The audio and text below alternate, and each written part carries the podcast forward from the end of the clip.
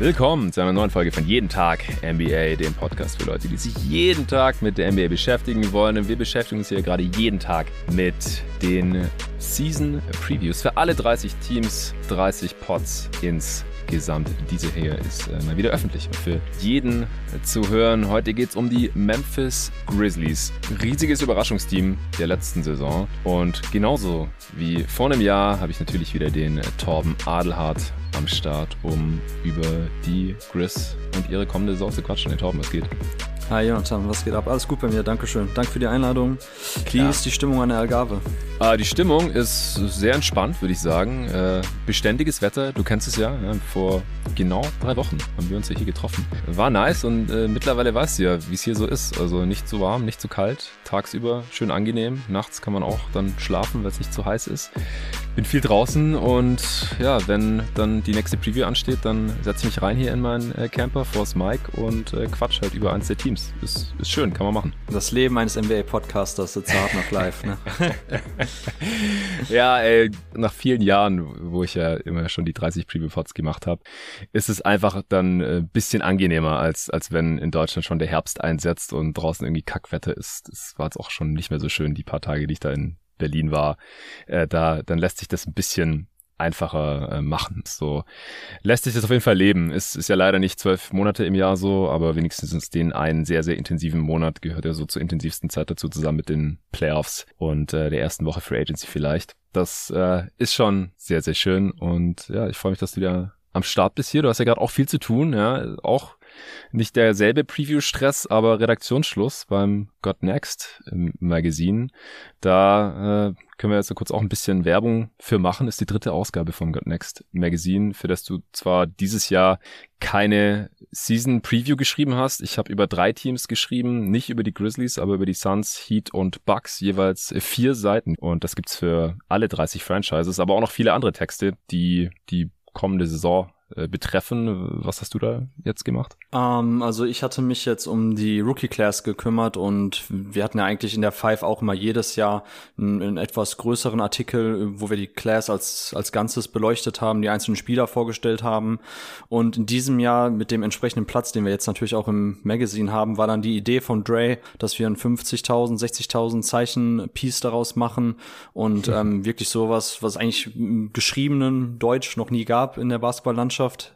Und da war dann die Idee, weil ich das selber jetzt auch mit Urlaub und Arbeit und so weiter nicht ähm, alleine gestemmt bekommen hätte, dass wir noch die anderen Jungs dazu holen, die man aus Draft Twitter Deutschland kennt. Also ne, die Kollegen Dennis Jansen, David Krutt, Tobi Bühner und Björn Lehmkühler, also auch die Freunde mhm. des Hauses von jeden Tag NBA prominent vertreten. Oh yeah. Und da haben wir dann zusammen ein großes Big Board 2.0 erstellt, also wo wir schon auch noch erste Erkenntnisse aus der Summer League ähm, mit Einfluss nach haben und auch geschaut haben, haben, wo sind die Spieler eigentlich gelandet. Wir haben unsere eigenen Pre-Draft-Boards kumuliert und dann eben geguckt, wo wir da auskommen. Also es war eine Menge Arbeit, hat aber super viel Spaß gemacht und neben diesem großen Board, wo wir dann auch noch die Spieler mit Scouting-Notizen vorstellen, haben wir dann auch jeder von uns zwei Artikel geschrieben, die sich nochmal ganz dezidiert um ein bestimmtes Thema ähm, drehen. Also beispielsweise bei mir die Draft der Memphis Grizzlies. Ähm, ich habe es Kleinmans Kunstwerk genannt und wann aus Glück Methode wird. Also wir werden ja gleich ausführlich auch darüber sprechen, weil das ja eins der großen Themen der Offseason war, was die Grizzlies äh, während der Draftnacht gemacht haben. Und ja. Ähm, ja, David hat über Paolo Banquero geschrieben. Ich habe nochmal über Chet Holmgren und die ganze Polemik in der Diskussion um Chet ähm, was geschrieben. Schrecklich. Dennis ja. Jansen hat sich die Sleeper angeschaut. Tobi hat äh, über die Draft der OKC äh, Thunder noch was geschrieben. Also ja, buntes Potpourri an verschiedenen Draft-Themen und ist, glaube ich, eine richtig geile Geschichte geworden. Ich habe das Layout schon vor mir liegen, werde nochmal final drüber gehen. Also war auch wirklich sehr, sehr viel Arbeit, das Ganze zu koordinieren, die Texte Texte von den Jungs zu redigieren, nochmal drüber zu schauen, mhm. dass da auch inhaltliche Kohärenz und Stringenz gegeben ist. Die anderen Jahre habe ich ja noch auch immer, wie du gerade schon gesagt hast, noch Previews geschrieben für die Five, auch Season Previews für Teams. Das war in diesem Jahr überhaupt nicht möglich, weil das war so ausufernd und umfangreich. Aber dafür ist es, glaube ich, auch eine ziemlich geile Sache geworden. Also ich freue mich schon drauf, wenn das dann auch bei den Leuten draußen das Magazin an den Händen ist. Ja, ist echt nicht zu unterschätzen, was du da jetzt alles gemacht hast, was ihr da gemacht habt, was auch die ganzen anderen Jungs machen, die fürs Got Next Magazine schreiben und arbeiten. Ich äh, kann es nicht erwarten, das Ding dann in ungefähr einem Monat in Händen zu halten. Relativ pünktlich zum Saisonstart soll es dann bei allen Abonnenten erscheinen. Also wenn ihr da noch kein Abo habt, äh, schlagt auf jeden Fall zu. Ist jetzt nicht der offizielle Sponsor dieses Podcasts. Das ist äh, die Agentur, die die neue Website von Jeden Tag NBA erstellt hat. Gerne mal einfach auf jeden Tag NBA.de vorbeischauen. Ist echt sehr cool geworden, ganz schlicht. Da könnt ihr ein bisschen was über den Background einfach von diesem Podcast lesen und es gibt eine Seite, wo alle Gäste und Mitarbeiter des Pods, äh, nicht ganz alle, aber die meisten mittlerweile. Und bis der Pod hier rauskommt, werde ich auch noch ein paar, die Stand jetzt noch fehlen, äh, hinzufügen, wo ich jetzt erst die Profile bekommen habe. Da bekommt jeder so einen Steckbrief und ein Bildchen. Also wenn ihr mal Gesichter und noch ein paar mehr Infos zu den ganzen Stimmen, die ihr hier ständig im Pod hört, bei jeden Tag NBA haben wollt, dann geht gerne mal bei jeden Tag NBA.de vorbei. Äh, Torben hat natürlich auch seinen Steckbrief da bekommen mit einem mit einem schönen Bild. Ja, schön für jeden Tag NBA extra Bildchen geschossen mit so einer Grafik, die die unser Kollege David gemacht hatte. Und da ist, ist, ist doch Cyril Williams, oder? Ist Zaire Williams, ja genau. Ja, sehr passend. Sehr, sehr passend. Also da hat David auch dann den Pinsel äh, eindrucksvoll geschwungen ähm, auf seinem Mac. Also ganz, ganz toll geworden. Das habe ich mich, also er hatte mich gefragt, wen, wen ich mir wünschen würde als Poster. Und da habe ich schon gesagt, das Zaire mit dem äh, Afro und das war, glaube ich, von dem Media Day der Stanford Cardinals damals, dass das auch die Silhouette schon mhm. ziemlich cool ist von ihm. Ähm, und ja, wie gesagt, sehr, sehr geiles Poster. Shoutout an der Stelle nochmal an David. Hab mich sehr gefreut und das war natürlich dann auch ein ideales äh, Profilbild für die Intag NBA Seite. Ja, und wenn ihr selbst auch eine Website braucht für euer Business, wenn ihr selbstständig seid oder ein kleines Unternehmen habt oder wenn ihr eine Grafik braucht, dann ist Umbrellas vielleicht auch eine Option für euch. Da gibt es noch ein paar Infos zu. Kurze Werbung dazu.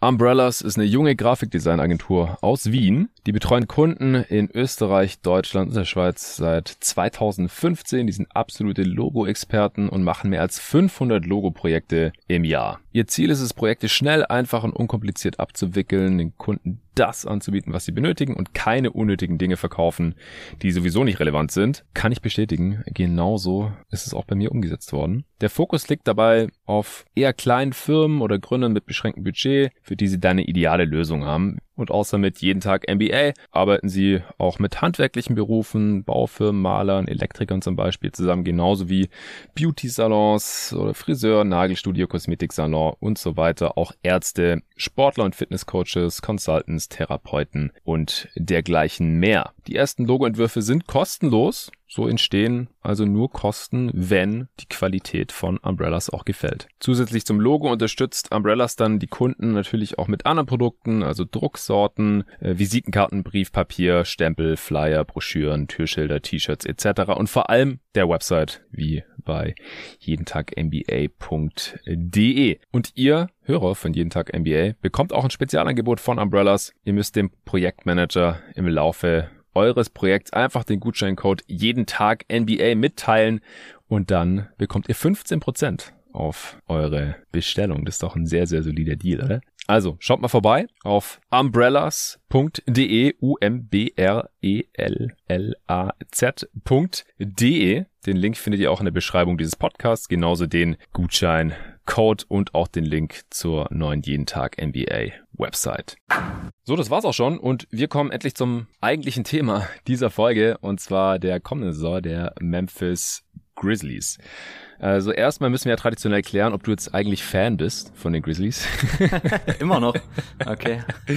Nein, Mann. Äh, das ist so ein bisschen der Running Gag gewesen, glaube ich, die letzten zwei, drei Mal, als wir über die Grizzlies gesprochen haben. Also wir können abklären, du bist äh, offizieller Fan der Grizzlies jetzt auch schon seit längerem und wir haben natürlich auch letztes Jahr die Preview hier schon aufgenommen gehabt und man muss jetzt im Nachhinein ja sagen, wir haben das beide so nicht kommen sehen. Hat ehrlich gesagt niemand so kommen sehen, zumindest nicht, dass ich mich erinnern kann, dass die Grizzlies Zweiter werden im Westen und 56 Siege holen.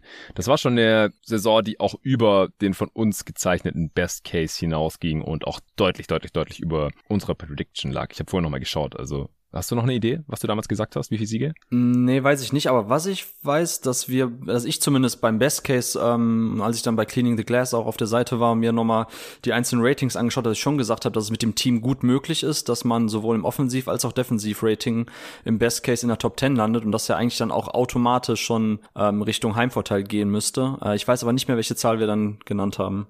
Ja, dann warst du da vielleicht nicht ganz konsequent, äh, weil dein Best Case war 45 Siege, also 11 Nö, war völlig inkonsequent. Aber ich habe zumindest damals schon mal die Frage aufgeworfen, äh, dass man, wenn man sich das genauer betrachtet, eigentlich könnte dieses Team in beiden, ähm, an beiden Enden des Feldes in der Top 10 landen bei der Effizienz. Und äh, ja, vielleicht hätte ich da tatsächlich bisschen mutiger sein sollen, weil richtig abstrahiert habe ich es ja eigentlich schon. Ja, ich war minimal optimistisch. Ich hatte 47 im Best Case, also auch immer noch neun Siege zu wenig. Und die Grizzlies haben ihr Netrating ja auch nicht outperformed oder sowas. Also das äh, hat hochgerechnet auch 56 Siege ergeben. Also da lagen wir selbst im besten Fall noch deutlich drunter. Äh, wir haben auch einen Worst Case gesehen, wo sie irgendwie nur gut 30 Siege holen. Und auch ich dachte einfach, dass sie nach der letzten Offseason einen Schritt zurückgehen. Jetzt haben sie abermals einen Schritt zurück durch Verjüngung vielleicht gemacht. Also in, in den Playoffs sind sie ja eine Runde weitergekommen als noch im Vorjahr, auch wenn es nicht immer schön war. Dann äh, Verletzung von Jar vor allem in erster Linie hat dann auch dazu geführt, dass sie gegen den späteren Meister ausgeschieden sind. Wäre vielleicht oder wahrscheinlich trotzdem so gekommen. Wir haben ja immerhin dieses eine jetzt schon legendäre Heimspiel da in Memphis noch gehabt, das sogenannte Whoop Dead Trick äh, Game, aber im Endeffekt waren die Warriors dann einfach noch zu viel, würde ich sagen. Dann hatten wir eben diese sehr ereignisreiche Draft. Ähm, da können wir noch mal ganz kurz drauf eingehen. Du hast ja hier auch bei Jeden Tag NBA damals äh, schon relativ viel drüber gesprochen, äh, als äh, Melton getradet wurde für Picks beziehungsweise äh, den auslaufenden Vertrag von Danny Green, der verletzt ist mit Kreuzbandriss. Äh, Kyle Anderson hat man ziehen lassen zu den Wolves. Also es sieht schon wieder nach einem kleinen Rückschritt irgendwie aus oder halt nicht nach diesem, nach einem Team, das sagt, ja, wir müssen jetzt den nächsten Schritt gehen und wir holen jetzt hier irgendwelche Wets rein und wir wollen jetzt Contender sein. Äh, zusätzlich ist auch noch Triple J raus nach einer OP, die Ende Juni war, für vier bis sechs Monate. Also könnte auch sein, dass der einige Monate der Regular Season verpasst. Wie geht's dir damit jetzt als Fan mit diesen, mit dieser Offseason? Ich bin tatsächlich äh, sehr zufrieden mit der Offseason. Äh, mag den einen oder anderen überraschen, weil gefühlt und ich glaube auch der Kollege Luca Cella hat es ja auch bei eurem, ich weiß gar nicht mehr welcher Podcast das war, zu welchem Thema. Ich glaube, da ging es um die Offseason-Benotung. Ähm, mhm. Da hattet ihr auf jeden Fall auch ein bisschen über die Grizzlies debattiert. Das habe ich nur im Kopf, dass Luca ja auch nicht ganz so überzeugt war von der Aktion, dass man eben die Anthony Melton abgegeben hat, ihn getradet hat zu den Sixers, obwohl er eben ähm, ja sehr äh, wichtiger und veritabler Rotationsspieler war, der im Backcourt wichtige Minuten abgerissen hat, der ein bisschen Playmaking übernehmen konnte, vor allem auch defensives Playmaking geliefert hat, in dem doch sehr auf Deflections, Steals und Blocks ausgelegten Defensivsystem der Grizzlies und das sehe ich auch alles so, also ist gar kein Thema, hm. dass Melton irgendwo fehlen wird, aber ich habe auch immer gesagt, genauso eben jetzt wie durch der Abgang von Carl Anderson irgendwo schmerzt, dass es trotzdem richtig ist, irgendwann den Kader ein bisschen zu konsolidieren und dass man jetzt so viele Jungs noch mal reingeholt hat über die Draft. Ähm, ich würde das Thema gerne ein bisschen nach hinten stellen, Jonathan, weil ja. ich glaube, da müssen wir gleich ausführlich drüber sprechen, weil da ähm, doch ein sehr, sehr interessanter Gedanke ähm, seitens ähm, Kleiman steckt bei der Draft. Aber ich kann halt den Weg, den man aktuell geht, nur gutheißen, weil man eben sagt, ey, okay, bevor wir jetzt irgendeinen Trade einfädeln und irgendwie Picks und junge Talente wie Bane und Zaire Williams noch in irgendeinen größeren Trade konsolidieren. Ähm, das Thema war ja auch schon während der Saison immer mal wieder am Köcheln, wo ich sagen will, okay, erstmal, welchen Spieler sollte man sich reinholen? So, welcher Spieler war wirklich für einen Trade da? Und welcher Spieler bringt die Mannschaft dann wirklich jetzt auch noch mal viel, viel näher an diesen Contender-Status heran und auch mittelfristig und langfristig, weil man darf nicht vergessen, die Grizzlies sind ein so junges Team. Also Steven Adams, der einzige Rotationsspieler eben, der schon die 30 erreicht hat, ähm, dass ich es gut finde, dass man eben sagt, okay, pass auf, wir wissen, wo wir stehen. Ähm, wir müssen jetzt nicht all in gehen, wir müssen nicht unsere ganzen Chips, Trade-Chips, die wir haben, jetzt schon einsetzen. Und ähm, man hat halt Entscheidungen, die man treffen musste, in dem Sinne halt jetzt Kyle Anderson eben ziehen zu lassen und Tyus Jones zu verlängern. Und eben, dass man Melton aus dem Backcourt jetzt rausrechnet, ergibt auch Sinn, wenn man eben schaut, wo die Grizzlies ähm, mit ihren Wings hingehen wollen, mit ihrer Rotation hingehen wollen, wo sie auch Desmond Bain, glaube ich, hinentwickeln möchten und auch Zaire Williams. Ähm, das ergibt schon alles Sinn, dass man da eben dann auch in dem Kader als solches eben ein bisschen ja, durch eben diesen Konsolidierungstrade in dem Sinne, dass man halt gestandene Spieler wieder abgibt und sich neues, junges Blut reinholt, dass man weiterhin diesen Weg forciert eben, dass man ja auf intrinsisches Wachstum auch setzt mit den richtigen Rotationsspielern und Rollenspielern, die man selber heranzüchtet, weil das, das ist es, worum es bei Jack LaRavia, David Roddy und Kennedy Chandler sowie Vince Williams geht.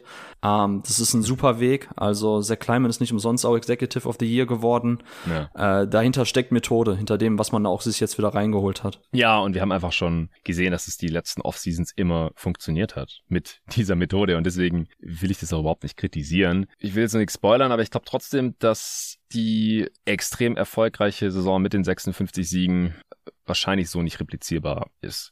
Äh, ein großer Grund ist, dass Triple J, äh, das halt unsicher ist, wann er zurückkommt. Äh, wir nehmen jetzt hier noch vor dem Media Day auf. Vielleicht erfahren wir da mehr, vielleicht aber auch nicht, weil die Grizzlies sich normalerweise immer relativ bedeckt halten, was äh, Verletzungen angeht. Und er war halt schon offensiv und defensiv mit seinem Skillset ein großer Grund dafür, dass die äh, Grizzlies eben so erfolgreich äh, zocken konnten. Wie siehst du das? Also was denkst du, wie schwer das wiegen wird und wen siehst du dann auch für Triple J in der Starting Five? Ich glaube tatsächlich, dass das sehr schwer wiegen wird. Ähm, hm. Triple J hat in der letzten Saison den Schritt gemacht, äh, hin zum, zu einem der besten und variabelsten Defensivbigs der Liga. Äh, das wird immer gern vergessen, so, weil man ja immer noch vor Augen hat, okay, wie schwerfällig er dann nach seiner Verletzung wieder reinkam in der Saison davor, äh, seine Foulanfälligkeit, sein defensives Rebounding-Verhalten und, und, und. Aber grundsätzlich, und die Zahlen sind da auch relativ eindrucksvoll, ist Triple J einer der, der Spieler gewesen, die am meisten Impact am defensiven Ende haben. Also er und Steven Adams, was vorher auch noch ein bisschen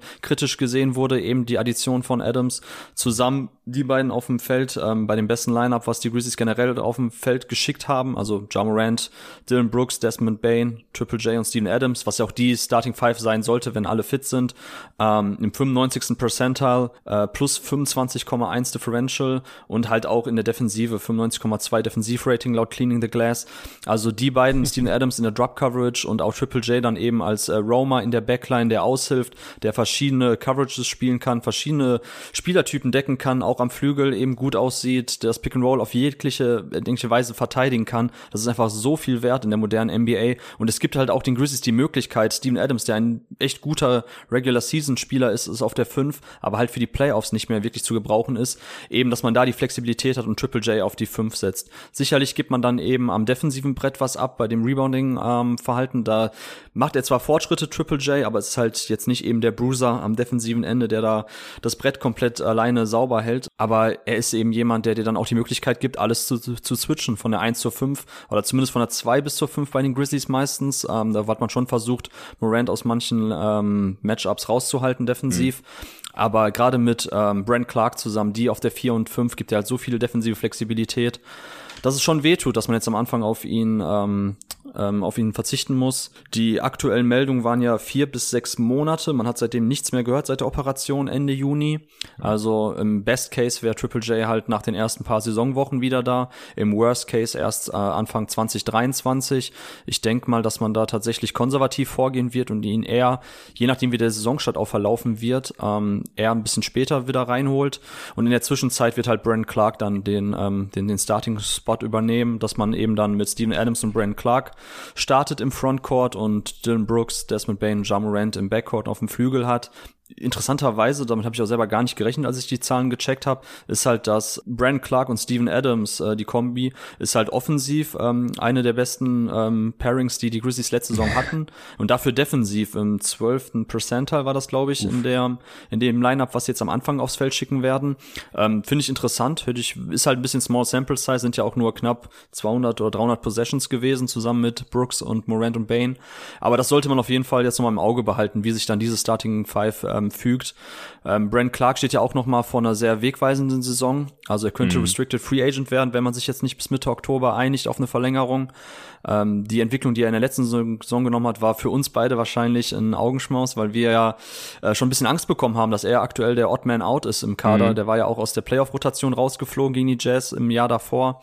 Und ähm, ja, was er für einen Wert haben kann in dem Kader, hat man dann jetzt in den letzten Playoffs gesehen. Äh, ich gehe davon aus, dass Brent Clark sehr gut in die Saison kommen wird, eben weil dieses Damoklesschwert der Vertragsverlängerung noch über ihn schwebt und er sich da halt auch ein bisschen eben ins Schaufenster stellen möchte, sich für einen neuen Vertrag eben dann auch ähm, profilieren im positiven Sinne. Und ähm, ja, grundsätzlich ist das auch ein Lineup, was ich sehen möchte, weil Steven Adams ist tatsächlich jemand, der so mit seinem mit, mit, mit seinem Elbow Passing, Playmaking, mit seinem äh, mit seinen Screens, so das ist einfach tatsächlich besserer Regular Season offensiver Impact, als man denken würde, weil man sofort dachte, ach guck mal, Spacing wird doch gekillt durch Adams, so bringt kein Shooting mit. Brand Clark auch ein sehr streaky Shooter, der den Dreier mittlerweile auch fast gar nicht mehr nimmt. Aber ja. für eine Regular Season ist das schon okay dann mit den beiden, weil man halt so viele Motion Sets hat bei den Grizzlies und so viele Plays laufen lässt, wo alle in Bewegung Bewegung sind. Alle Spieler können pass, äh, passen.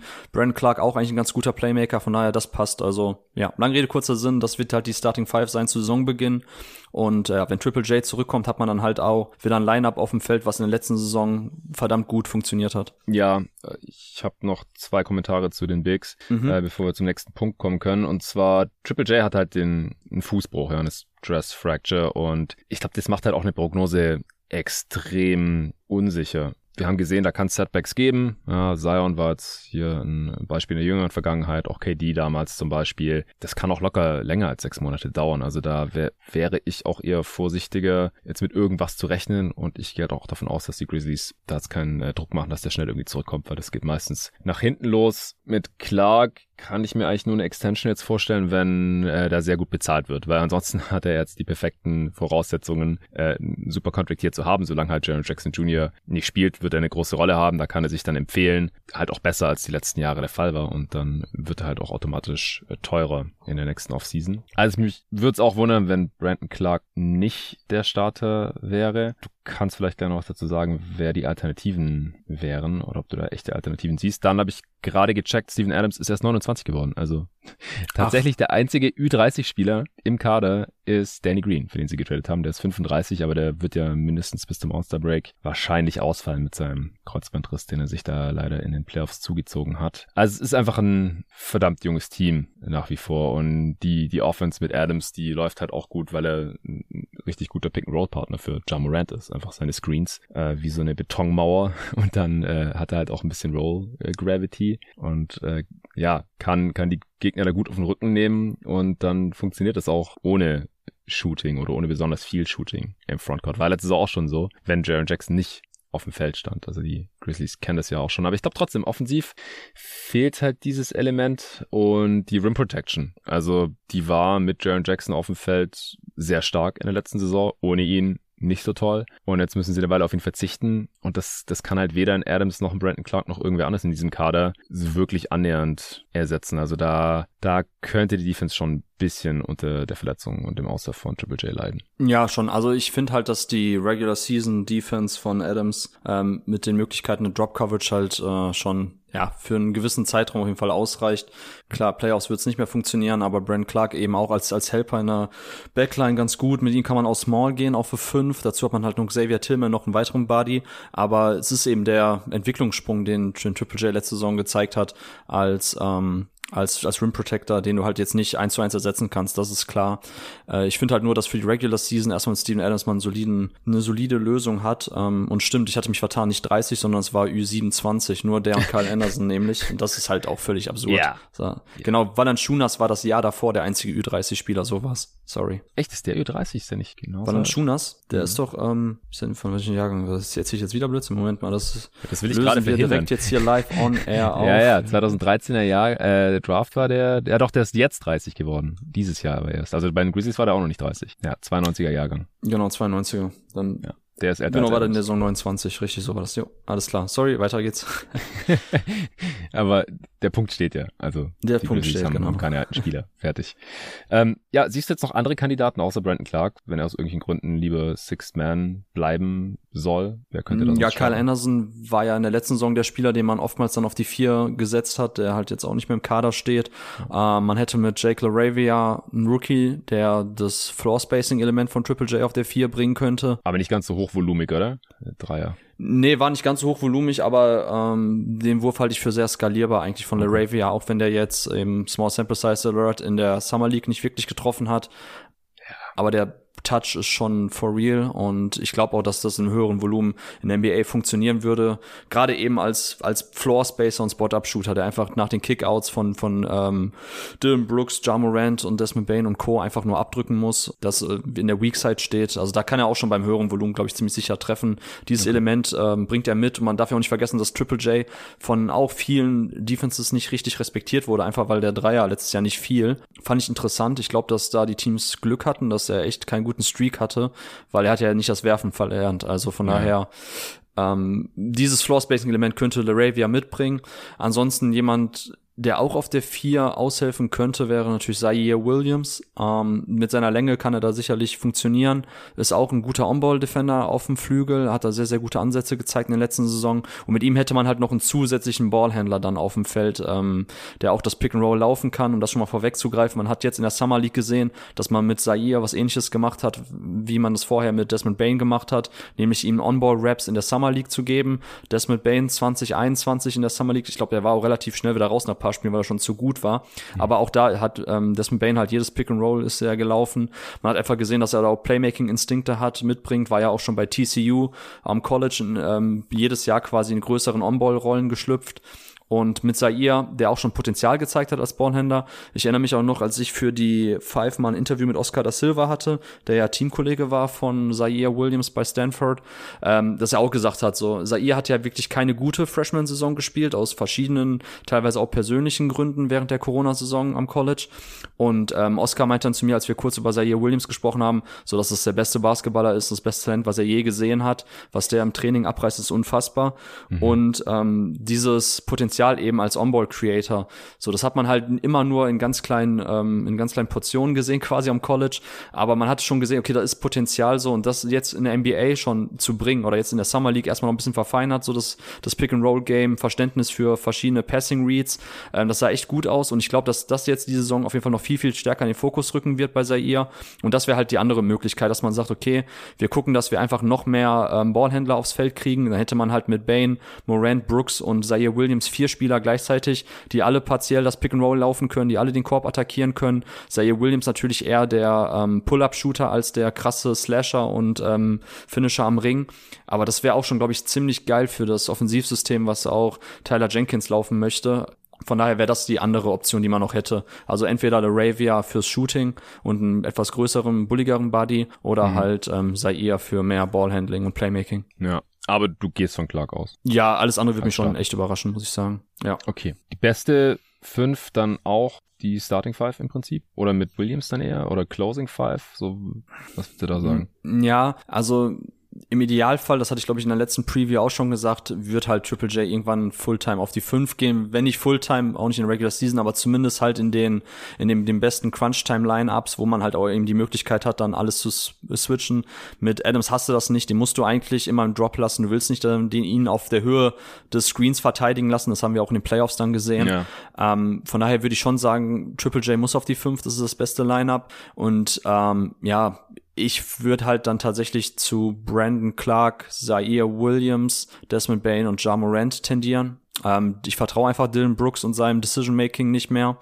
Ähm, das ist einfach, wir haben schon gesehen, dass die Rolle für ihn einfach zu groß ist, um ihn ständig irgendwie den Ball in die Hand zu geben im Halbfeld, weil er einfach zu oft seine eigene Nummer aufruft, den eigenen Abschluss überhastet sucht, Tunnelblick ja. kriegt und ähm, die Grizzlies Offense ist immer dann am besten, wenn wir five, äh, wenn sie Five Out spielen, den Ball bewegen, ähm, wenn Blöcke abseits gesetzt werden, die Help Defense beschäftigt wird und dann eben die Spieler auch mit dem Ball in der Hand Entscheidungen treffen können und auch eben Plays für andere machen. Also das wäre für mich schon wichtig, dass ich da auch mit einem Zaire eher noch einen willigen Ballmover habe als mit Dylan Brooks und Brandon Clark einfach eben als Rollman und Triple J als Floor Spacer, der eben auch dann off the dribble Mismatches attackieren kann.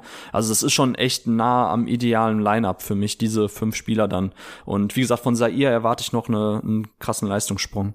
Ist er dann auch dein Breakout-Kandidat? Ja, absolut. Also klar, das ist mangels Alternative auch ein bisschen. Ich glaube, dass Desmond mhm. Bain ähm, sich in die mh, mm, ja, Top 35, Top 40 der Liga spielen könnte. Oh. Ähm, für mich auch ganz klar eben jetzt der, äh, der dritte Star in Anführungszeichen des Kaders neben Morant und Triple J. Ähm, also da ist sicherlich noch weiterhin auch Luft nach oben im Bereich ähm, Onboard Creation, äh, Desmond Bain ist weitaus mehr als nur dieser krasse Shooter, der jetzt schon ist. So, das ist aber halt ein Element in seinem Spiel, was ihn halt viele Möglichkeiten überhaupt erst eröffnet, mit dem Ball in der Hand dann auch zum ähm, zu attackieren. Äh, aber Zaire hat halt, ich glaube, Zaire kratzt wirklich erst so an der Oberfläche seines Potenzials. Ähm, der Körper von ihm, klar, muss noch weiter ein bisschen mehr an an Kraft und Durchsetzungsvermögen gewinnen. Aber er ist schon wirklich jemand, der sehr shifty ist mit dem Ball in der Hand und sehr smooth in den Pull-Up-Wurf gehen kann, dadurch auch halt jede Drop-Coverage auskontern kann. Da erwarte ich halt diesen Leistungssprung definitiv im zweiten Jahr. Und ich würde es jetzt nicht unbedingt einen Leistungssprung per se nennen, aber ich glaube, dass Tyus Jones noch mal viel krasser so seinen Ruf als äh, einen der besten Backup Point Guards der Liga festigen wird. Okay. Äh, da war er für mich immer noch zuletzt ein bisschen under the radar. Also wir haben gesehen, dass es einfach wenig bessere Pick-and-Roll-Ballhändler in der zweiten Unit von NBA-Teams gibt. Also Tyus Jones auf dem Feld zu haben und es ist auch kein Zufall, dass die Desmond Bain, Ja Morant, Tyus Jones, ähm, dass dieses Triumvirat besser funktioniert hat in den Playoffs zum Schluss als mit Melton. Ähm, das darf man auch nicht vergessen. Das habe ich, glaube ich, in unserer Draft-Review gesagt, nach, dass du mich auf die auf die Meld auf das Melton ähm, Trade-Paket angesprochen hast, dass ich gesagt habe, so ey, wahrscheinlich hat man einfach den Entschluss gefasst, nicht nur aufgrund der Vertragssituation mittelfristig, auch mit den anderen Spielern, dass man sich früher oder später eh von jemandem trennen muss, von den Veterans. Aber dass man einfach gesehen hat, so dass Melton, Bane und Morant ein bisschen teilweise die On-Ball-Skills obsolet machen und dass du mit Tyus Jones tatsächlich dann etwas, ähm, also Melton war ein super Shooter, aber mit Tyus Jones hast du halt noch den besseren Pick-and-Roll-Playmaker dabei, der aber auch ebenfalls auch gut die Spot-Abwürfe trifft mhm. und deshalb hat er ihn aus meiner Sicht teilweise obsolet gemacht. Also ja, Tyus Jones würde ich sagen, nicht unbedingt Leistungssprung, aber ist halt jemand, der nochmal seinen, seinen Ruf in der NBA festigen wird, gerade jetzt auch nachdem er die Vertragsverlängerung bekommen hat. Ja, Wen siehst du da jetzt mit potenziell zu wenig Minuten? Also gerade, also die Grizzlies sind nach wie vor halt relativ tief und äh, haben halt viele junge Spieler, äh, denen man natürlich gerne auch äh, ein paar Minuten zur Entwicklung irgendwie äh, zuschieben würde. Auf der anderen Seite haben die Grizzlies mit Sicherheit bestimmte Ambitionen jetzt auch. John Morant äh, nach seiner vorzeitigen Verlängerung. Ich glaube, das wird super interessant zu sehen sein, wer da jetzt Minuten bekommt und wer dann auch nicht. Wie siehst du das Ganze? Wer könnte da aus deiner Sicht ein bisschen untergehen? Und bei wem befürchtest du vielleicht ein paar Minuten zu viel, die du jetzt nicht so gerne sehen würdest? Oh, boah, das ist ganz, ganz schwierig, weil es wird auf jeden Fall ähm, jemand hinten rüberfallen, einfach weil der Kader zu tief ist. Ja. Wer eine größere Rolle kriegen wird dieses Jahr, glaube ich, auch, und dann auch eher so dieses absolute ja, Underdog-Label ablegen wird, ist John Concha. Hat er auch eine Extension bekommen, 19 Millionen. Über genau, auch eine Extension bekommen. Der wird auf jeden Fall auch auf seine Minuten ähm, kommen. Also ich würde halt sagen, dass für Xavier Tillman es langsam eng werden könnte. Ähm, da ist es vielleicht tatsächlich nochmal Glück im Unglück, dass Triple J erstmal ausfällt und dadurch auch mhm. im Frontcourt automatisch Minuten frei werden.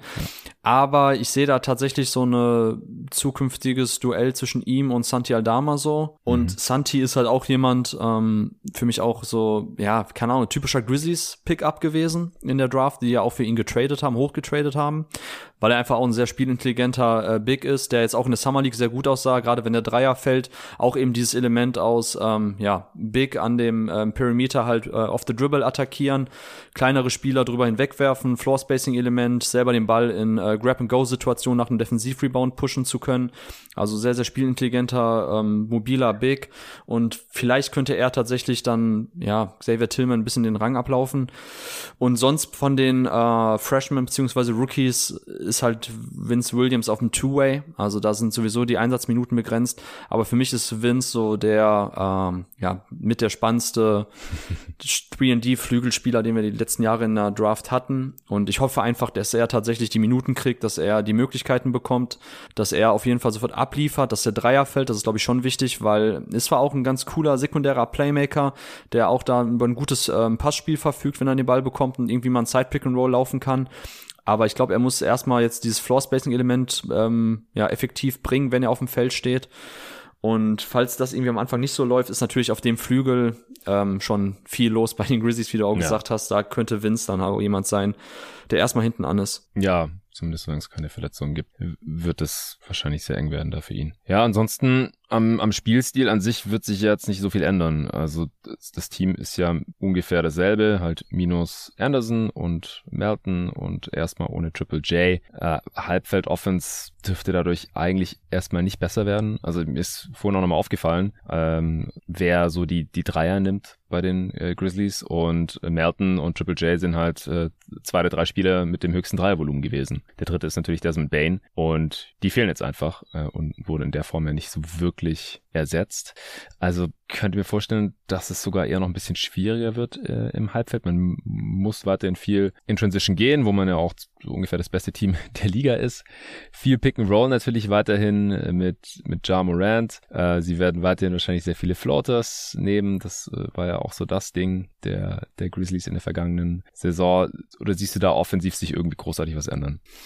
Ähm, nee, also den Spielstil, den äh, Tyler Jenkins pflegt, der wird beibehalten, was ich sehe, was glaube ich jetzt auch eben eine mittelfristige, ja, die, der mittelfristige Handlungsweg von den Grizzlies ist. Und jetzt würde ich dann schon ganz gerne kurz über die Class sprechen, über die Draft. Mhm. Die Grizzlies haben halt einen Spielertyp im Fokus und das ist dieser ähm, ja, sekundäre Ballhändler, opportunistische Playmaker auf dem Flügel, der in der Defense verdammt variabel ist und halt auch einen Dreier nimmt, wenn auch nicht im allerhöchsten Volumen. Und es gibt, das ist natürlich umso geiler, dass du jetzt letztens noch Jerry Engelmann hier hattest. ähm, Teams, NBA-Teams basteln sich ja eben ihre eigenen Draft-Modelle, so teilweise eben aus öffentlichen und nicht öffentlichen Datensätzen und ähm, Mike Ribanov, manche kennen ihn vielleicht von, von, von Twitter, mhm. hatte vor paar Jahren irgendein Modell sich bisschen nachgebaut mit öffentlichen Statistiken, was so den der Suns wahrscheinlich ähnelt, weil da bei seinen Parametern sehr viele Suns ähm, Draft-Picks bei rauskamen.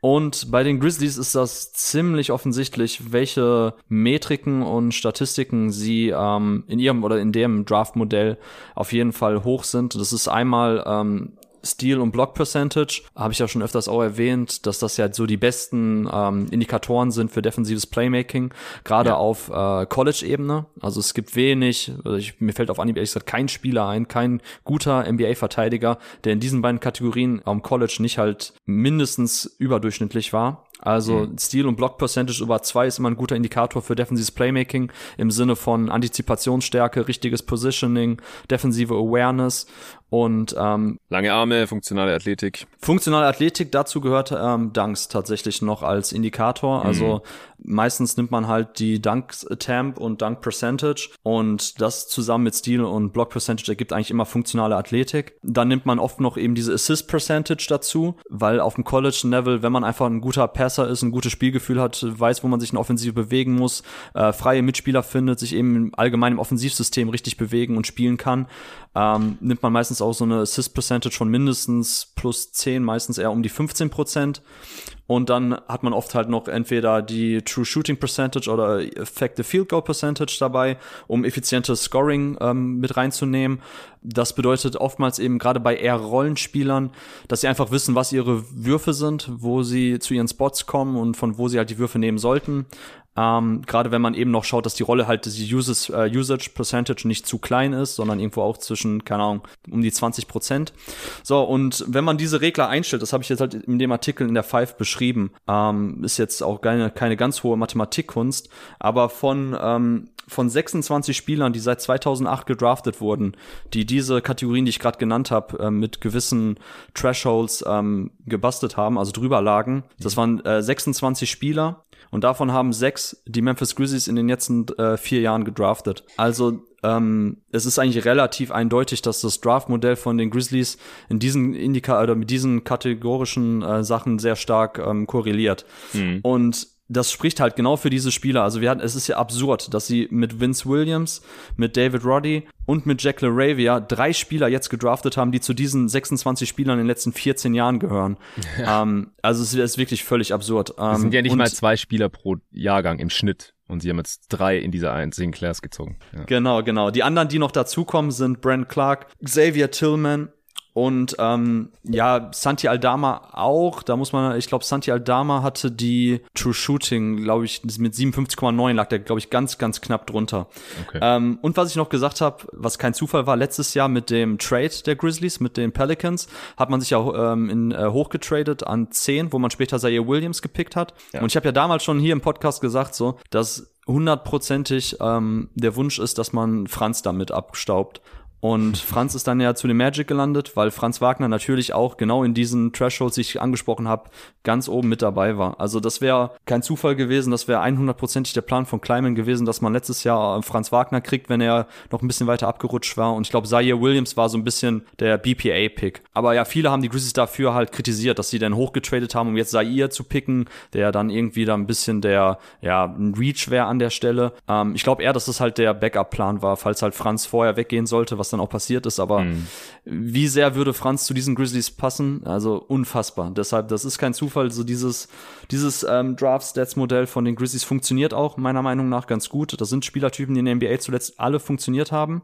Ähm, mit ein, zwei Ausnahmen, so Sandarius Thornwell zum Beispiel, konnte sich ja nicht wirklich halten bislang. Ähm, Aber, nee. und das ist jetzt der Punkt, warum ich auch Luca widersprechen würde und was man einfach mit einberechnen muss bei diesem Trade äh, mit um die Anthony Melton, dass man halt jetzt die Möglichkeit hatte, auch einen Spieler wie David Roddy reinzuholen.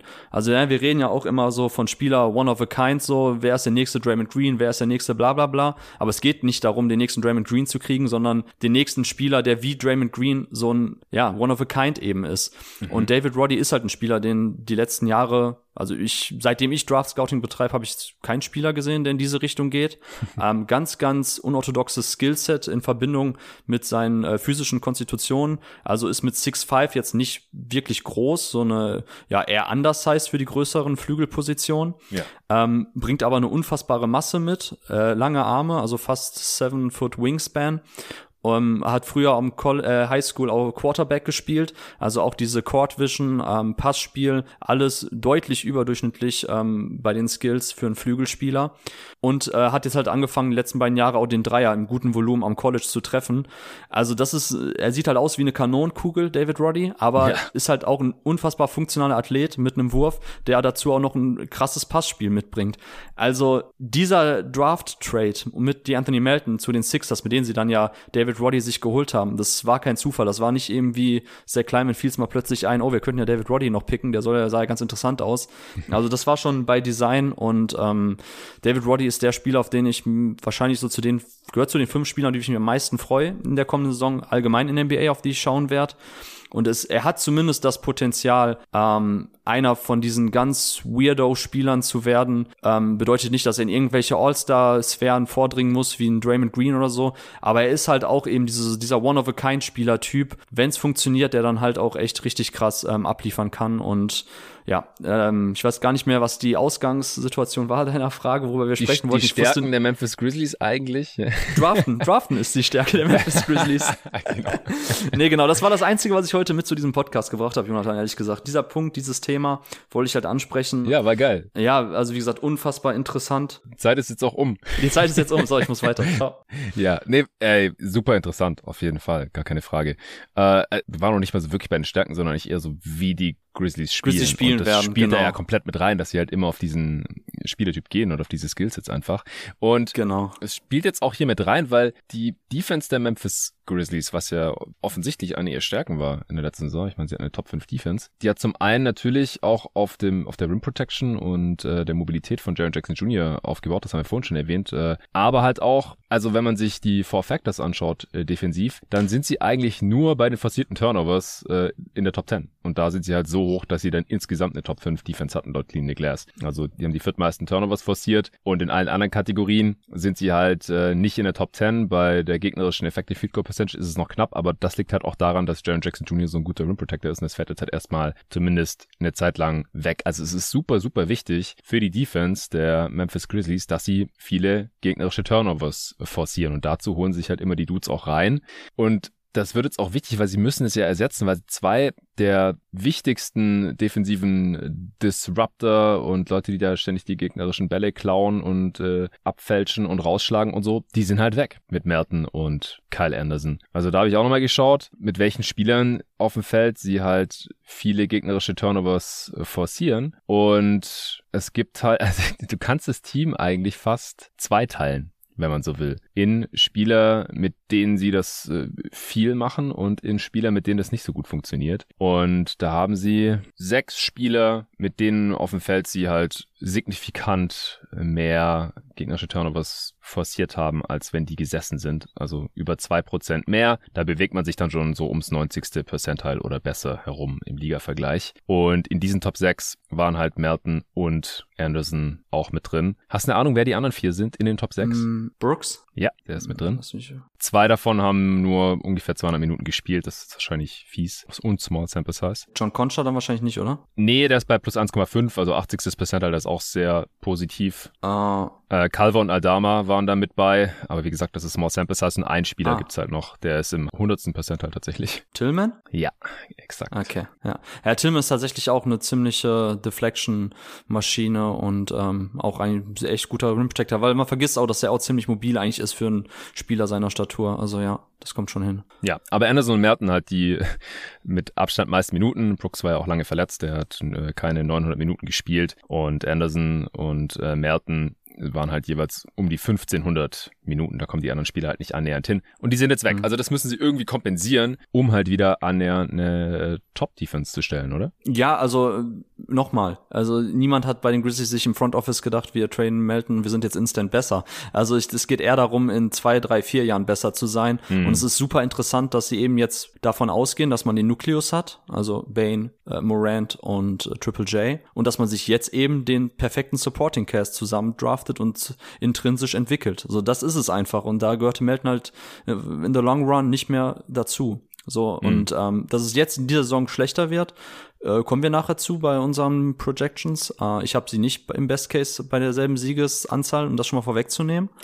Aber ich glaube, dass man ähm, bei den besten Entwicklungsmöglichkeiten für die einzelnen Spieler, die man sich jetzt reingeholt hat, die man jetzt in den letzten ein, zwei Jahren auch generell bekommen hat, dass das tatsächlich für, für die Saison 2027, 28 wahrscheinlich ideal sein wird. Also diese, diese Möglichkeit wollte sich die, die Franchise jetzt selber geben. Deshalb hat man Melton weggetradet. Aber jetzt in der kommenden Saison werden die beiden auf jeden jeden Fall fehlen. Äh, Triple J ist eine mittelschwere Katastrophe, wenn er länger ausfallen sollte. Das definitiv auch. Also das kann man jetzt nicht über mehrere Monate dann aufrechterhalten, nur mit äh, Steven Adams, Brent Clark und Tillman. Wie gesagt, ist, man muss das eher, glaube ich, so die ganze Off-Season-Bewertung Richtung ja mittelfristige Zukunft ähm, ja, untersuchen und nicht jetzt per se auf die kommende Saison. Von daher, um die Frage zu beantworten, so ja, klar, die werden auf jeden Fall fehlen, vor allem für den für den defensiven Harvok-Style, den sie haben, also der eben auf Deflections ausgelegt ist und Steals und Blocks. Ähm, das kann keiner so eins zu eins ersetzen. Wie gesagt, ich glaube, dass David Roddy schon jemand ist, der defensiv auch, glaube ich, ziemlich viel Impact haben kann. Aber Melton war natürlich von der Bank dann oft eben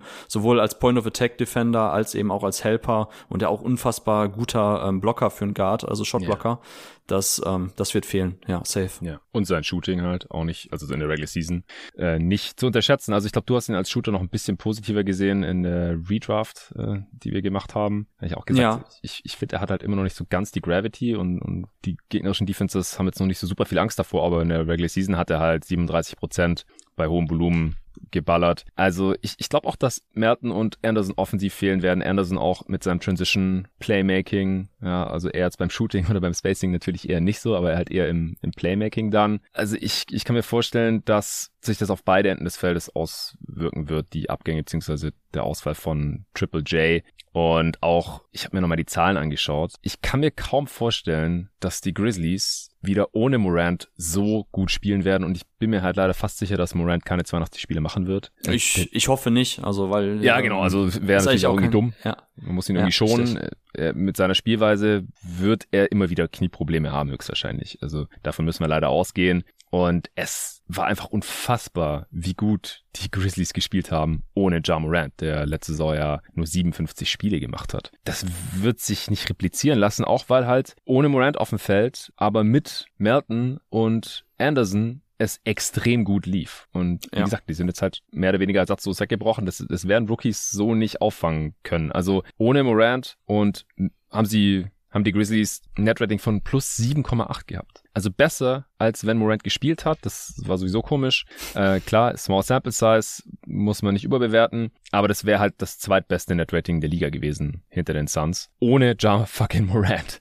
Und es liegt auch daran, dass man halt mit Melton auf dem Feld ohne Morant bei plus 9 stand, mit Anderson auf dem Feld ohne Morant bei plus 8 und mit beiden zusammen auf dem Feld ohne Moment bei plus 12. Und die sind jetzt weg und deswegen denke ich halt auch, dass die Bench-Units nicht mehr so stark sein werden, solange Morant am Start ist und wenn er dann halt mal seine Spiele aussetzt, äh, weil er geschont wird oder weil er irgendwie angeschlagen ist, Knieschmerzen hat, hoffentlich keine schwere Verletzung, dann wird man das auch nicht mehr so auffangen können, jetzt mit diesem Roster, befürchte ich. Ja, es stimmt sicherlich. Ich finde es nur wichtig, auch immer dabei zu sagen, dass es jetzt eben nicht ähm, daran lag, äh, dass man eben jetzt auch ohne Morant so gut performt hat. Nur einfach Small Sample Size und ja, man hat halt Spieler, die, die stehen füreinander ein, die wollen es mehr, die haben the dog in him. Das ist halt Bullshit. So, es gibt halt spielerische Gründe, warum man die Spiele auch ohne Morant gewonnen hat. Mhm. Ähm, das ist eben der Vorteil, wenn du Leute reinwerfen kannst, wie ein Tillman, der plötzlich gespielt hat, wie ein Santi Aldama, der plötzlich gespielt hat und die haben alle auch Ball-Skills, On-Ball-Skills, vor allem was in dem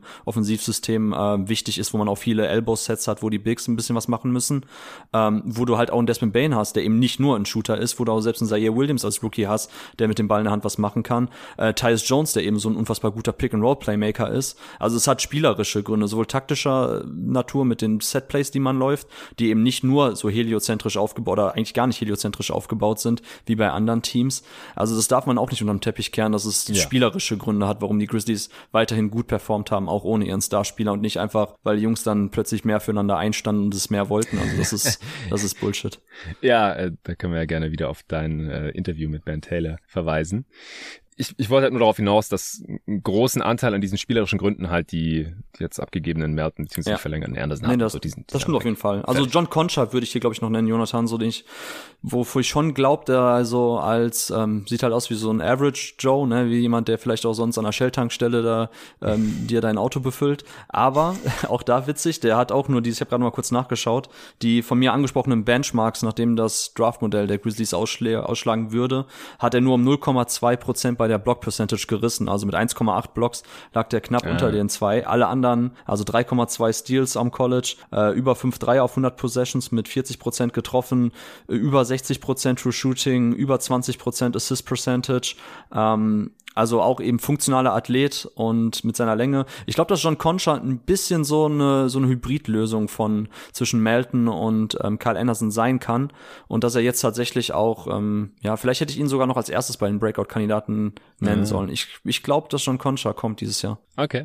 Ja. Ich weiß nicht, hast du jetzt noch irgendwas Richtung Stärken, Schwächen, Spielstil, äh, bevor du dann mal sagen darfst, wo du die Grizzlies in der kommenden Saison an beiden Enden des Feldes so erwartest. Also nochmal, sie hatten eine Top 5 Defense und eine Top 4 Offense. Ja, also in beiden Kategorien Top 5 wird schwer. Ähm, Habe ich jetzt noch was zu ergänzen zum Spielstil? Nee, ich glaube schon, dass man eben äh, so weitermacht de, äh, mit dem, was man letztes Jahr gezeigt hat, ähm, scheme-technisch.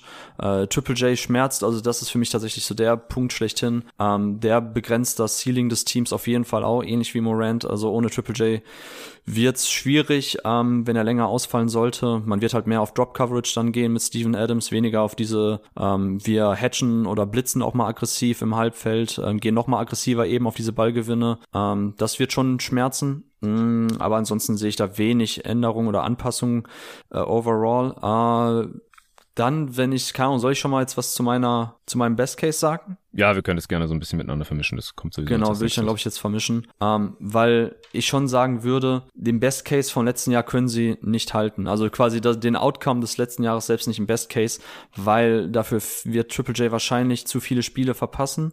Ja. Und ähm, es war schon so, äh, ja, die so der perfekte Run, den man letztes Jahr. Es war sehr, einfach schon der Best Case. genau, es genau. war also, schon der Best Case. Ja. Ähm, es war jetzt nicht eben der, äh, oh mein Gott, wie ist der, wie, wie, wie konnte das nur passieren, Best Case? So, nee, das konnte man schon gut analysieren, alles. So, das hatte schon Hand und Fuß und war jetzt nicht einfach nur irgendwie, weil, keine Ahnung, aus dem, ne, aus dem Nichts.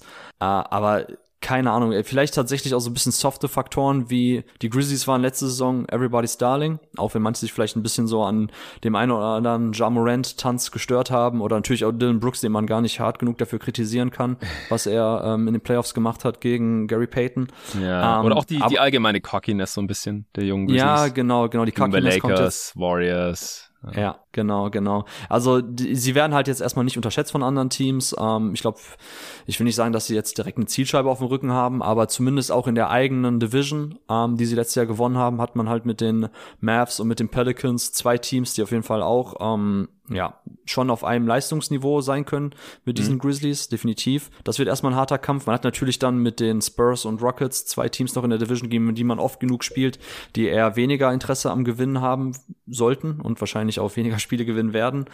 Ähm, von daher, man wird schon auf eine gute Siegeszahl kommen im Best Case. Bedeutet, wenn Triple J früh genug und fit zurückkommt, wenn, ähm, wenn Ja Morant fit bleibt, wenn eben die von mir angesprochenen Spieler, die noch ähm, Leistungspotenzial nach oben hin haben, das auch erfüllen. Ja. Wenn die Rookies gut reinkommen in die Saison, allen voran halt David Roddy und Jack LaRavia, ähm, dann habe ich mir jetzt aufgeschrieben 54 als Best Case. Also knapp unter dem letztjährigen Outcome. Ja, ich 55. Also das sehe ich schon auch okay. wieder, auch in der hm. noch besseren Western Conference jetzt noch besseren Liga und ich sag's bei fast jeder Preview, letzte Saison als Basis zu nehmen, irgendwie als Grundlage für eine Prediction für die kommende Saison ist echt schwierig, weil es einfach nochmal eine verrückte Saison war mit den äh, Covid-Ausfällen äh, und ja, einfach Sachen, die sich in der Form nicht so wiederholen werden, hoffen wir zumindest. Und die Grizzlies sind einfach extrem gut gecoacht, daran hat sich nichts geändert. Äh, sie können auch mal einen Ausfall von Jamorant verkraften das wird sich nur in der Form halt nicht mehr wiederholen lassen. Aber ansonsten kann eigentlich alles, was letzte Saison passiert ist, im Best Case in dieser Saison eigentlich wieder passieren. Vielleicht nicht mehr als 55 Siege,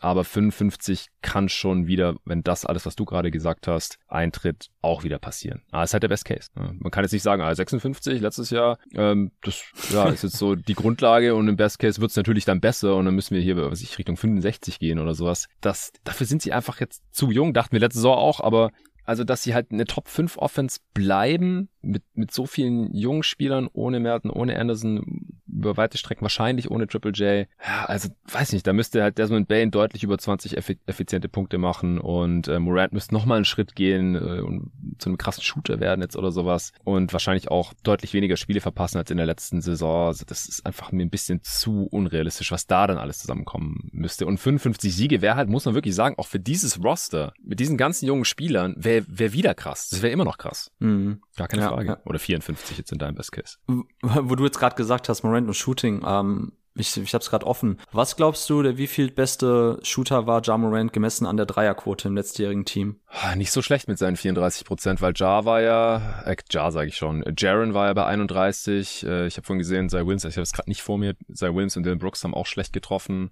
Besser war auf jeden Fall Merton, weiß nicht, vielleicht schon so der dritt, viertbeste oder so. Ja, der fünftbeste, aber irgendwie trotzdem okay. krass, wenn man denkt, weil er ja, immer ja. so dieses Non-Shooting, äh, Playmaker, Ballhändler Label kriegt. Ähm, Desmond Bain, John Concha, Tyus Jones und die Anthony Melton waren noch vor ihm. Und interessant, dass ja, die drei Concha. besten ähm, Shooter gemessen an der Percentage ja noch im Kader stehen mit Jones, Concha und Bain. Und ich glaube, gerade Concha wird das Volumen auch noch nach oben schrauben. Mhm. Äh, aber du brauchst halt in der Starting Five und generell in den Lineups, die eigentlich die meisten Minuten sehen sollen, ähm, da brauchst du jetzt trotzdem wieder eine, ähm, ja, mehr Effizienz bei dem äh, Distanzwurf. Ich hoffe, und dass Clark vielleicht jede Eckendreier nimmt. Klar könnte Eckendreier nehmen, sei ihr erwarte ich halt auf jeden Fall eine Steigerung ähm, ja. bei, bei der Quote. Und ähm, da, dann ist halt die Frage, ob zumindest Santi Aldama, wenn er mehr spielt, den Dreier, den er eigentlich schon treffen kann, ob er den auch trifft. Äh, witzigerweise, aber ist natürlich nichts Besonderes, gibt's halt Gerüchte, dass Steven Adams jetzt äh, Dreier nimmt. Ähm, oh, man äh, vergleicht ihn da schon mit, ähm, sag schnell, mit Brook Lopez, der ja auch erst so spät ungefähr selbe Alter angefangen hat, Dreier Ja, aber viel besserer Freiwurf und Mitteldistanzschütze war. Das es ist halt Bullshit, es ist halt der Blödsinn, den man jedes Jahr liest. Also das, ja, äh, also wenn, wenn, wenn, wenn Steven Adams wenn der tatsächlich irgendwie so in jedem Spiel so zwei Dreier nimmt plötzlich und dann auch ungefähr bei 35 Prozent rauskommen sollte, das wäre so eins jeder schaffen. Also wirklich, dann kann es wirklich jeder. Dann, if you believe it, you can do it. Also das wäre ja. schon krass, ja. Aber das, ähm, es wird mir schon reichen, wenn zumindest Brent Clark mal wieder anfängt, Dreier zu nehmen und zu treffen. Nachdem der einmal, ich glaube, vorletzte Saison ja seine Shooting Motion auch nochmal ein bisschen irgendwie verfuscht hatte. Da hat er ja plötzlich angefangen, irgendwie einen ganz komischen Hop noch drin zu haben und so einen, den Körper noch leicht zu verdrehen beim Wurf. Ich glaube, das war auch sehr, sehr kontraproduktiv.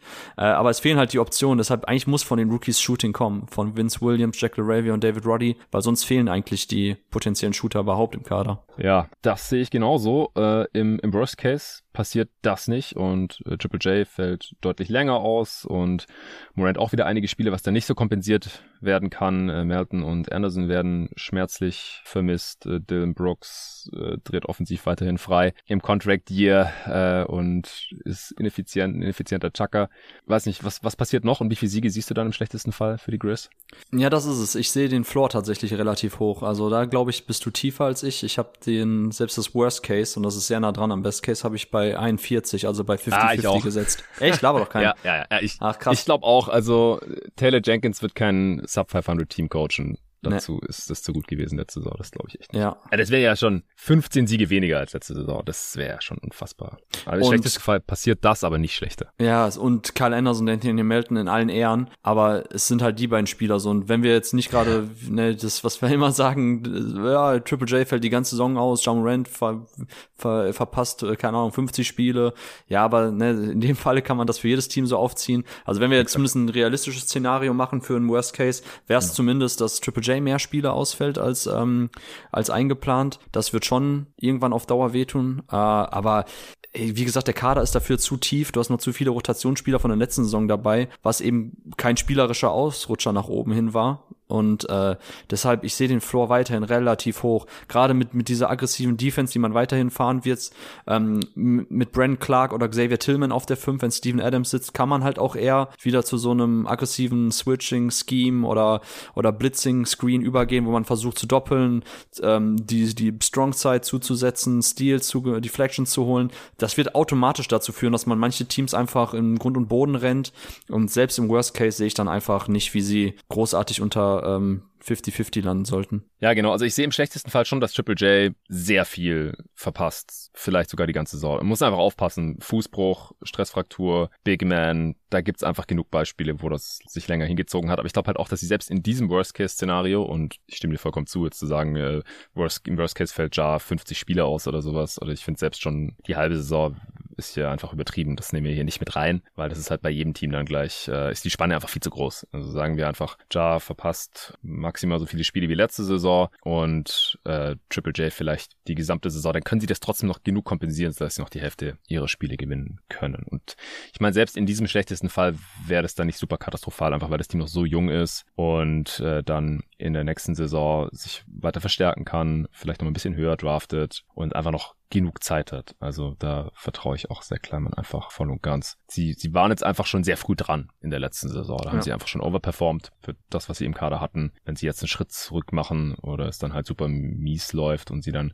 äh, irgendwie übers Play-In gehen müssen oder sowas, dann ist es aber auch kein Weltuntergang, sondern wäre noch relativ äh, ja im Rahmen des Erwartbaren.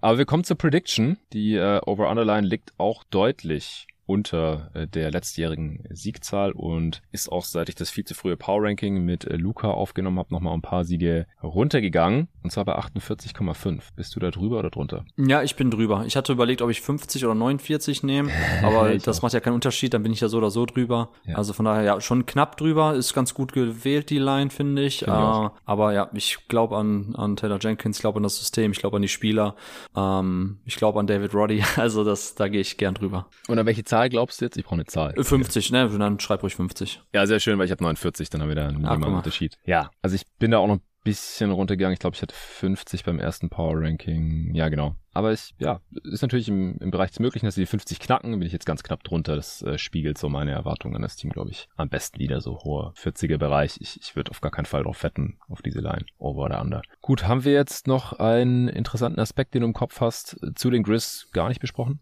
Boah, ne, ich glaube nicht. Also ich glaube, nach meinem 10 Minuten Draft-Philosophie-Talk, äh, das war das Einzige, was ich mitgebracht habe heute. Von daher bin ich mit meinen Themen durch. Ja, ganz ehrlich, ich, hab, ich war so, so geflasht davon, hatte so Bock auf den den Podcast, äh, wollte mir schon Gedanken machen, alles, alles runterschreiben und dann droppst du so ein Ding mit Jerry Engelmann. Danach war ich erstmal down, dachte, ach, das, das macht gar keinen Sinn mehr.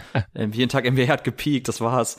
Man braucht sich nicht mehr Mühe geben, man kommt eh nicht mehr drüber. Junge, jetzt äh, machen wir halblang hier. die Pots mit dir sind auch immer absolute Highlights, wie ich finde. Und die Leute, die schätzen das auf jeden Fall auch, äh, deine, deine Einschübe an Basketball-Knowledge und ich natürlich auch. Ist auch überhaupt nicht schlimm, dass der Pod jetzt hier ein bisschen überdurchschnittlich lang geworden ist für eine Saisonvorschau. Ich habe sogar noch einen interessanten Aspekt, den will ich jetzt auch nicht unter den Tisch fallen lassen hier. Okay. Weil mich interessiert da auch deine Meinung brennend zu. Die Grizzlies haben Stand jetzt 16 Spieler unter Vertrag. Die müssen noch irgendwen cutten. Ja, das ist ein Spieler, den ich, ähm, also kann ich mir zumindest vorstellen, dass er es sein wird, was bitter wäre. Ähm, das wäre Killian Tilly. Ähm, uh. Da habe ich kurz überlegt, ihn zu nennen, bei äh, wer vielleicht zu wenig Spielzeit kriegt. Mhm. Ähm, und ja, er könnte sehr, sehr deutlich zu wenig Spielzeit kriegen, den er nämlich gar keine mehr kriegt. Also ja, Tilly ist halt schon seit, seit den College-Tagen bei Gonzaga halt das Verletzungs- ähm, Problem, was er mit sich schleppt. Ähm, eigentlich auch ein super moderner Big, ähm, mobil, hat einen tollen Shooting Touch, ähm, kann den Ball bewegen, kann den Ball auf den Boden setzen, passen, ähm, gerade off the dribble auch das Playmaking passt auch eigentlich auch wie die Faust aufs Auge in dieses Grizzlies Team. Aber irgendwie war er gefühlt auch immer so der Odd Man Out. Deshalb glaube ich, dass es für Tilly eng werden könnte. Ähm, ansonsten weiß ich nicht, wen hast du auf dem Schirm noch? Ich habe mir schon gedacht, dass du ihn nennen wirst, weil ja. er der einzige Name ist, den du jetzt noch gar nicht genannt hattest im gesamten Pod. Mhm. Äh, also Tilly oder Kennedy Chandler, ja. Ach, Kennedy Chandler, tut mir total leid, dass ich ihn noch gar nicht genannt habe. Also ähm, ja, ich meine, ich habe ihn ein paar Mal angerissen. Ähm, Aber er hat mehrere Jahre garantierter Vertrag, also er wird es nicht werden. Er, ist, er, er wurde nur noch nicht erwähnt. Das ist übrigens, glaube ich, der höchste garantierte Vertrag eines Second Rounders, kann das sein? Ich meine, ich habe auch irgendwas gelesen, irgendwas war auch besonders bei Candy Chandler. Genau, also er war es zumindest zu dem Zeitpunkt, aber es gab jetzt mehrere, die in dieser Range waren in äh, dieser Offseason, also Second Round Picks, die dann den höchsten äh, Second Round Pick Rookie Deal ever bekommen haben, liegt halt auch im steigenden Cap. Ja, also das wird halt jedes Jahr ein bisschen mehr. Nächstes Jahr haben wir dann wieder den höchsten ever. Und Kennedy Chandler, ich weiß nicht, ob er jetzt den höchsten ever hat, ähm, der verdient jetzt auch nicht die Welt. Also der verdient 1,2 Millionen äh, diese Saison, dann nächste Jahr 1,7 und dann im dritten Jahr ein bisschen über zwei. Und dann gibt's noch eine, eine Team-Option. Also der hat einen 3 plus 1 Deal, der wird nicht gecuttet werden. Und das war auch ein Teil der Mid-Level-Exception. Mhm. Deswegen, es müsste eigentlich Tilly sein. Also alle anderen hast du ja schon mehr oder weniger in Rotation jetzt gesehen. Ja, und Kenny Lofton hat ja auch den Two-Way bekommen. Der, ne? der Two-Way. Ja, genau. Also du kannst ja jetzt auch nicht äh, Lofton rausschmeißen und Tilly den Two-Way geben eigentlich. Nee. Vince Williams hat den anderen Two-Way. Es, es wird wahrscheinlich irgendwie auf Killian Tilly rauslaufen oder sie können ihn irgendwo hin dumpen für einen Second oder so. Ja, also zu Candy Chandler noch kurz, damit wir auch den Rookie noch drin haben. Äh, was bei ihm besonders ist, ähm, hatte ich am Anfang der College-Saison noch getwittert. Ähm, du hattest mit Tobi Bühner ja, glaube ich, auch die Guards der Rookie-Class, beziehungsweise der Draft-Class besprochen. Mhm. Und dass äh, Candy Chandler eigentlich auch in diese Riege fällt von ähm, undersized Guards, von denen es einfach nicht viele gibt, die in der NBA sich durchsetzen können. Vor allem, wenn sie nicht werfen können. Und ja, ich glaube, er kann ein bisschen besser werfen, als die Quote es ausgesagt hat. Ich glaube schon, dass der Touch äh, etwas besser ist. Ist halt sehr, sehr streaky hot in die Saison gekommen. Kenny Chandler hat, glaube ich, weiß ich gar nicht, 45 Prozent über mehrere Spiele getroffen von Downtown, dann irgendwann wieder gar nichts mehr. Ähm, deshalb ist ja, die Quote 60 Prozent Freiwürfe halt. Das ist das. Und 60 Prozent äh, Freiwürfe. Mich da ja. aufmerken lässt, ja. Aber wie gesagt, ich, das ist kein Non-Shooter, auf gar keinen Fall. Okay. Ich, worauf ich aber eigentlich hinaus wollte, war, dass er tatsächlich einer der ganz wenigen ähm, Small Guards sein könnte, der in der NBA auch defensiv funktioniert weil der ein richtig krasser Athlet ist. Also das ist zwar am Ende ein bisschen runtergegangen, aber der war lange Zeit, war der bei ähm, über 1,5 Block Percentage und über 3% Steal und ähm, das sieht man auch unfassbar selten und das liegt halt daran, dass er erstmal ein krasser Vertikalathlet ist und dass er halt eine deutliche Plus Wingspan hat und die auch einsetzen kann. So, das, es gibt ja manchmal auch Spieler, Donovan Mitchell, sehr prominentes Beispiel, ähm, die lange Arme haben, aber trotzdem irgendwie sehr, sehr wenig daraus machen, sowohl in der mhm. On-Ball-Defense als auch Off-Ball. Ähm, das ist bei Candy Chandler anders. Also ähm, Tyler Jenkins hat auch was ähnliches gesagt, ähm, wie das, was Zach Kleiman und Jackson Hoy und wie sie nicht alle heißen im Front Office der Grizzlies äh, mit ihren Draft-Entscheidungen ähm, irgendwie schon suggeriert haben, nämlich, dass die Grizzlies halt auf variable, engagierte Verteidiger setzen, die in mehreren Schemes verteidigen können und halt in der Offense auch ähm, eben ja, mit dem Ball in der Hand umgehen können, werfen können und so weiter. Aber diese Variabilität in der Defense, die ist bei Kenny Chan auf jeden Fall noch stärker gegeben als bei Tyus Jones. Ähm, also ich würde das nicht unterschätzen, dass Candy Chandler da tatsächlich auch noch am defensiven Ende ein Playmaker sein kann und tatsächlich, obwohl er undersized ist, eben mit seiner ähm, Wingspan und mit seiner richtig krass funktionalen Athletik halt auch Plays machen kann. Also das nur auch noch mal als Denkanstoß, dass die Grizzlies, mhm. glaube ich, auch in dieser Guard-Rotation und Backup-Guard-Rotation, weil man ja eigentlich dachte, okay, vielleicht war es das mit Tyus Jones, nachdem sie jetzt Kenny Chandler gepickt haben, dass sie da, glaube ich, eher jetzt dreigleisig fahren, so ungefähr, und mal gucken dann, ähm, wie es dann mittelfristig aussieht. Aber ich glaube schon, dass man für Kenny Chandler Chandler einen Plan hat und dass das auch eben jetzt nicht einfach nur BPA war, sondern dass man ihn sich schon ganz bewusst ausgeschaut hat an der Position der Draft. Ja, interessant. Also ich würde da im Zweifel halt auch dem Grizzlies Front Office vertrauen und natürlich auch deiner Analyse. Vor der Draft, ich habe so gut wie nichts von Kenny Chandler gesehen, ja. Also ich habe dann da auch Tobis äh, Meinung äh, vertraut und wenn ich mir das dann halt anschaue, okay, äh, Leichtgewicht, Guard, der in Schuhen 1,83 ist, der 60% seiner Freiwürfe trifft, schwierig in der NBA, normalerweise, ja. Aber kann ja sein, dass er das dann athletisch irgendwie kompensieren kann, um halt zumindest ein NBA-Rotationsspieler zu sein und dass er halt direkt einen 3 plus 1 Deal bekommt. Das äh, deutet ja auch darauf hin, dass die Grizz einfach einen NBA-Spieler in ihm sehen, weil sonst würde er diesen Deal nicht bekommen. Ist klar. Genau das, genau, genau darauf wollte ich hinaus. Also er, er könnte halt, also er bringt die, die Tools mit, um einer der wenigen Spieler zu sein, der mit dieser physischen ähm, ja, Unterlegenheit eigentlich und auch, wie gesagt, ich glaube, dass der Touch ein bisschen besser ist, als die Quoten suggerieren, der es tatsächlich auch in der NBA äh, langfristig schaffen könnte, weil normalerweise sind das die Spieler, auf die ich auch nicht setzen würde und mhm. die eigentlich in der Regel immer in Anführungszeichen basten oder sich halt nicht halten können, diese äh, Six Foot and Underguards in der NBA. Ja. Äh, aber Kenny Chandler könnte es schaffen, ja. Alright, wir haben die Stunde schon geknackt. Von daher würde ich sagen, machen wir Schluss. War nicht die letzte Preview mit dir. Wir nehmen nächste Woche noch, auch traditionell mittlerweile schon,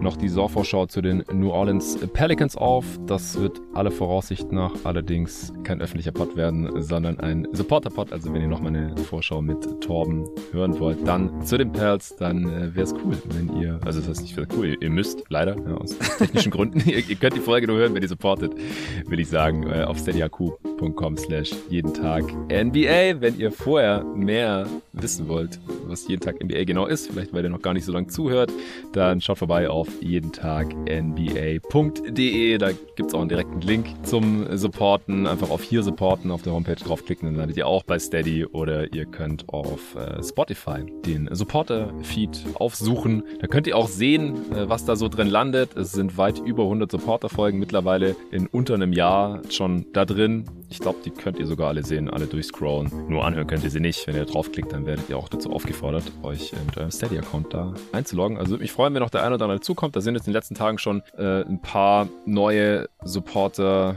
äh, reingeflattert, was mich sehr freut. Wenn ihr dann auch in den Supporter-Discord wollt, dann äh, schreibt mir einfach eine, schnelle, eine kurze Nachricht auf Steady. Dann schicke ich euch den Link. Dann könnt ihr mit den über 300 anderen jeden Tag NBA-Supportern auch über die NBA und andere Basketball-Themen diskutieren. Vielen Dank dafür. Nochmal danke an Umbrellas für die wunderbare jeden Tag NBA.de Website. Danke an dich, Torben. Und checkt das God Next Magazine, die dritte Ausgabe yes. aus. Vorbestellen. Droppt in ungefähr einem Monat ein Buch, dickes Magazine, äh, Quarterly, in dem sich alles um die äh, kommende NBA-Saison dreht. Wird geil. Bis dann. Ciao. Boah, Alter, das brauchst du schon wieder an. Keine fucking Rennstrecke. Gleich raus wie so ein Rentner. da kommt der Allmann raus. Ja, ja, voll. Aber nur wenn ich aufnehme, sonst.